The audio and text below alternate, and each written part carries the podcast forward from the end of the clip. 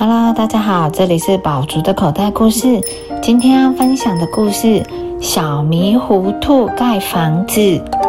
小迷糊兔从来不知道自己应该做什么，因为它从来没有自己的主见。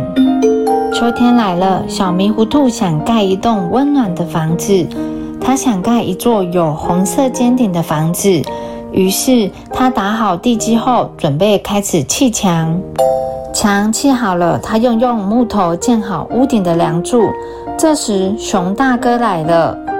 熊大哥左看右看，皱着眉说：“哎呀，小迷糊兔，你这栋房子为什么要盖成尖顶的呢？”小迷糊兔顿时没了主见，连忙问说：“熊大哥，你觉得盖什么样的屋顶才好呢？”我觉得你的屋顶盖成平的比较好。熊大哥给了小迷糊兔一个建议：你想想，春天可以在上面晒太阳，冬天屋顶上积满了白雪，还可以在上面堆雪人呢。小迷糊兔一听，平顶的房子果然比较好，就把已经建好的梁柱乒乒乓乓地拆下来。当平顶的房子正要铺上屋瓦的时候，大花猫来了。大花猫看到房子后，不停地摇头说：“喵，我从来没有见过比这个更难看的房子。我的房子好难看吗？”小迷糊兔马上泄了气问：“你觉得我该盖一座怎么样的房子才好呢？”小迷糊兔又向大花猫询问意见。喵，我觉得你应该盖一栋独特的房子。怎么样的房子才算独特呢？大花猫眨眨眼睛说：“你没有见过的房子就是独特啊！”喵。小迷糊兔想了老半天，什么样的房子它都曾见过，好像只有圆顶的房子还没见过。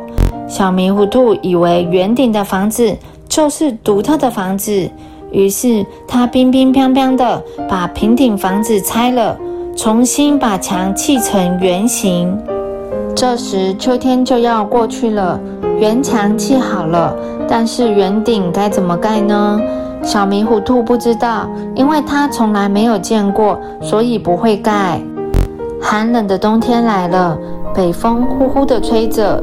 没有屋顶的房子不能遮风挡雨，迷糊兔冷得在墙角边缩成一团。小迷糊兔，土拨鼠从土堆里探头出来问道：“你的房子从秋天盖到了冬天，怎么还没有盖好呢？”小迷糊兔委屈的哭说。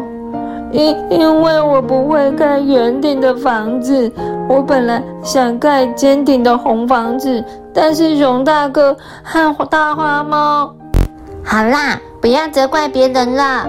土拨鼠用温暖的小爪子轻轻碰着小迷糊兔说：“要怪就怪你自己。”小迷糊兔又向土拨鼠询问意见，土拨鼠要他自己决定。